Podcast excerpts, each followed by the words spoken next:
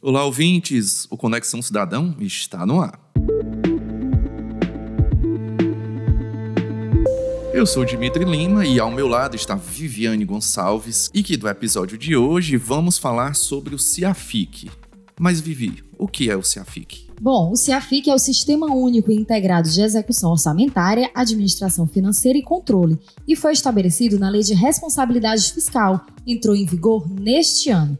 Trata-se de uma solução de tecnologia da informação para uniformizar os dados contábeis da gestão pública e gerar mais transparência dos recursos aplicados. E para falar tudo sobre o CIAFIC, estamos aqui com Vitor Maciel, que é diretor do controle externo do Tribunal de Contas dos Municípios da Bahia, Vivi. Isso, neste mês de maio, ele esteve em Fortaleza para realizar palestras sobre a implantação do CIAFIC durante a quarta edição do Seminário dos Auditores de Controle Externo do Tribunal de Contas do Estado do Ceará, que ocorreu aqui na sede do TCE. Quer saber mais sobre o CIAFIC e como funciona?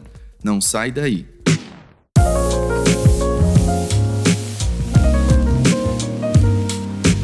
Olá, Vitor. Obrigada pela participação no programa Conexão Cidadão. E eu já começo perguntando: quem é atingido pelo CIAFIC e quais as principais mudanças que esse sistema trouxe? Olá, Viviane.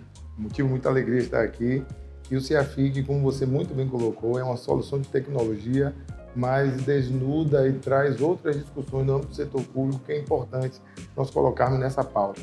É aplicável para todos os entes da federação.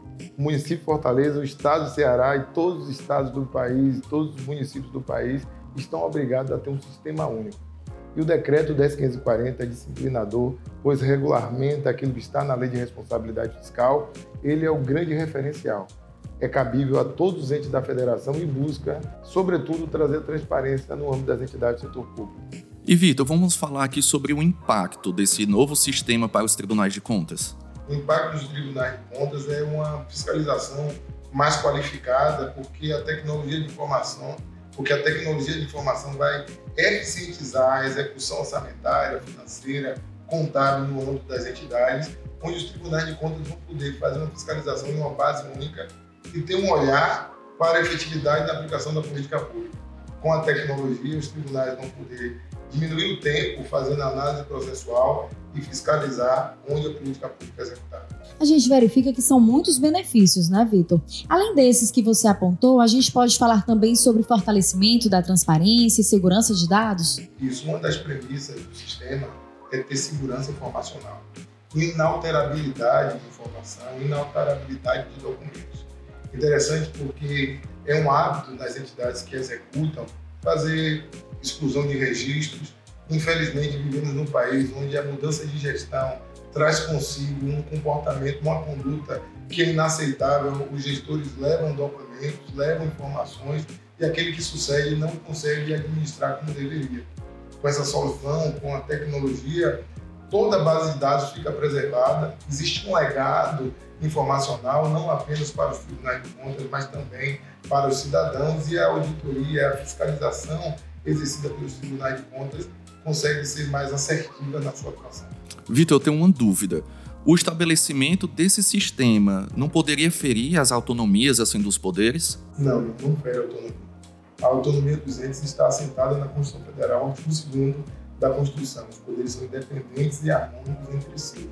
Existe, por vezes, um conflito de conceito ou um equívoco na interpretação quando algumas entidades dizem que o sistema único para cada ente da federação estaria ferindo a autonomia, que é um grande equívoco.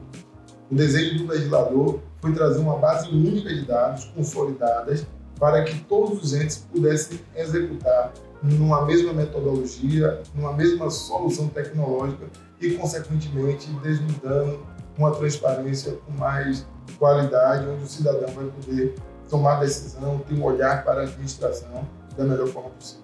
Vitor, muito obrigada pela sua participação e pelas explicações sobre esse tema tão importante que é a gestão e a transparência dos dados fiscais dos órgãos públicos. Obrigado, Vitor, pela sua participação aqui no Conexão Cidadão.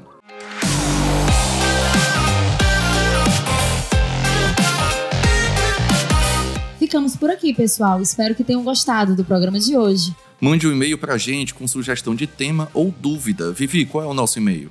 comunicação@tce.ce.gov.br. Com a coordenação de Kelly de Castro e a produção da Assessoria de Comunicação Social do TCE, essa foi mais uma edição do Conexão Cidadão, programa de rádio oficial do TCE Ceará. Até a próxima, pessoal. Até a próxima.